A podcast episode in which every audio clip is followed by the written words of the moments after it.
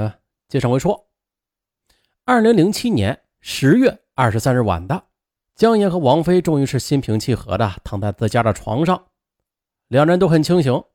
后来呢，江岩也是在播客里边这样的记录了当晚的场景。他对我说：“你呀，该去修修眉毛、剪剪头发、化化妆啊什么的。你怎么不爱打扮自己呀？”被爱情煎熬的心力憔悴的我实在是无语了。可是，他继续的自顾自的说：“你怎么没有外遇啊？是啊，你要是有外遇就好了。你不是我老婆该有多好啊？哎，你怎么不说话了？”我觉得我的心真冷，我依然无语，只在心里说道。你嫌我有外遇吗？我有了外遇就解脱了是吧？我不是你老婆的话，还能帮你找姑娘，对吧？你不是心冷，你只是变心了。心冷的是我。这一刻的江岩看到自己沉在深深的海底的心，已经是。万劫不复了。江岩，他是个完美主义者，对这段感情投入太深了，付出的太多，所以，当他需要的忠诚感情遭到背叛的时候，对他来说，这是一件不可原谅的事儿。怎么解决这件事儿啊？江岩他不知道，他没有向亲朋好友透露这件事儿，也没有寻求大家的帮助。就像他最后的留言一样，非常沉默，非常骄傲，从不依靠，从不寻找。江岩呢，她是一个孤傲清冷的女子，在她以后尝试和王菲进行的沟通之中，她也总是欲言又止，始终的没有敞开心房和王菲进行彻底的交流。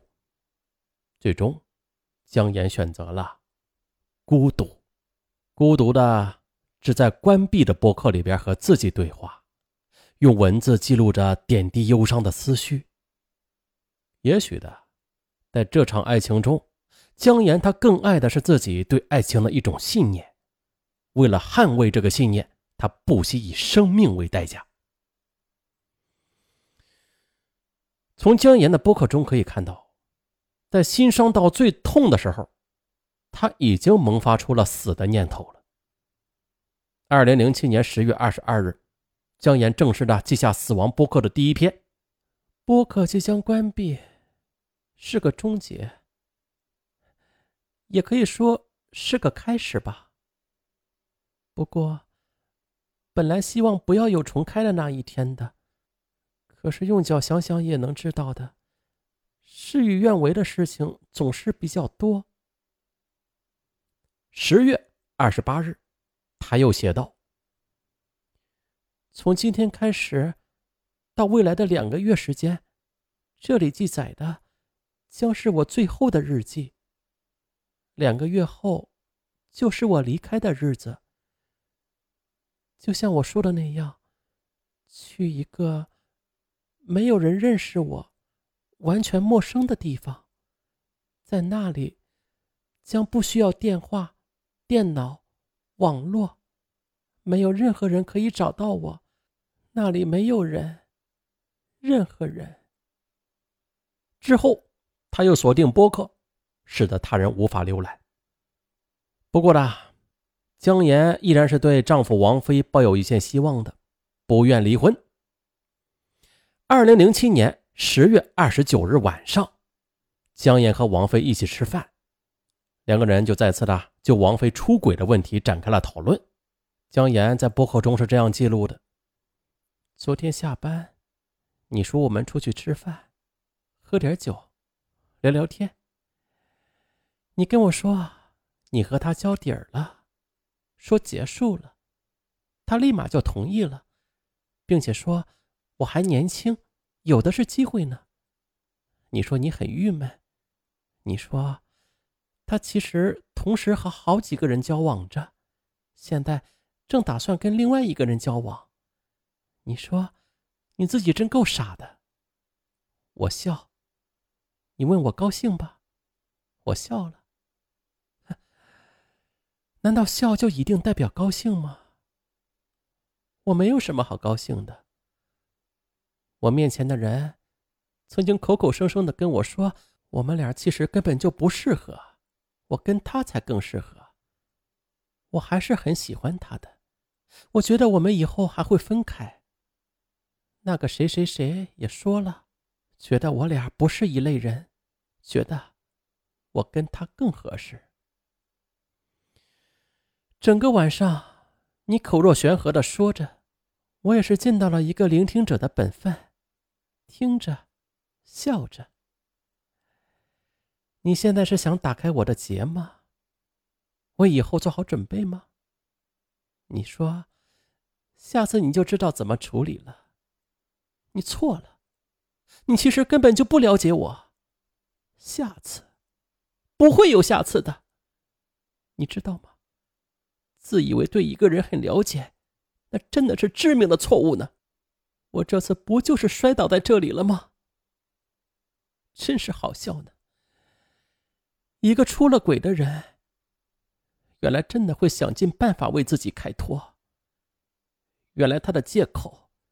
真的都是这么千篇一律？我何尝不清楚男人呢？原来，原来永恒的感情真的不存在。当热情褪去，眼里看到的只有对方的缺点呢。几天后的一个晚上，江岩再次找到一直避而不见她的丈夫王菲理论，但是。两人没有谈出什么结果，又是一个不眠的通宵，又唱了一晚上的独角戏，又面对着一个只晓得反复念叨着离婚的男人的一整晚。这个男人，在凌晨五点半，带着一脸的便秘的样子对我说：“我真的不知道该怎么办了啊，我回家跟我爸商量商量，可以吗？”心灰意冷，挥挥手。您请随意。我什么时候限制过、干涉过您的行动吗？看什么，一上来就弄得一脸怨妇的模样啊！现在有婚外情的是你，坚持要离婚的也是你，好吗？该哀怨的应该是我呀。独自站在阳台上，寒风中，烟不离手。就这么笑了，我还真的是好眼光呢。这么懦弱的一个男人，却有坚定的要婚外情，并且离婚的男人。一个二十八岁，还抱着头说要找爸爸哭诉的男人，真的，这是我挑的吗？认了吧。行，我真的认命了。来吧。我闭上眼睛，仰起头，怎样的结果，我都接受。江岩并没有被丈夫王菲的话打动，可是啊，她的心里也留存着希望，希望他能够回头的想法。可是很快的，更沉重的打击接踵而来了。